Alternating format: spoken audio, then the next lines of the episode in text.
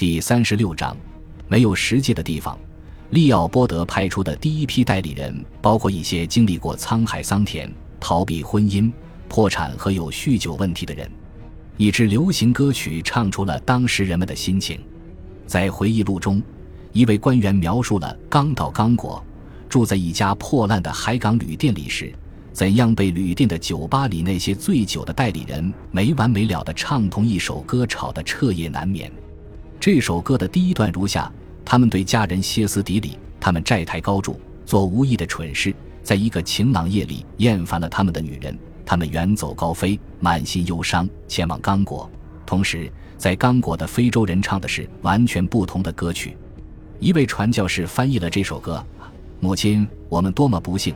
但是太阳会杀死白人，但是月亮会杀死白人，但是巫师会杀死白人，但是猛虎会杀死白人，但是鳄鱼会杀死白人，但是大象会杀死白人，但是河水会杀死白人。感谢您的收听，喜欢别忘了订阅加关注，主页有更多精彩内容。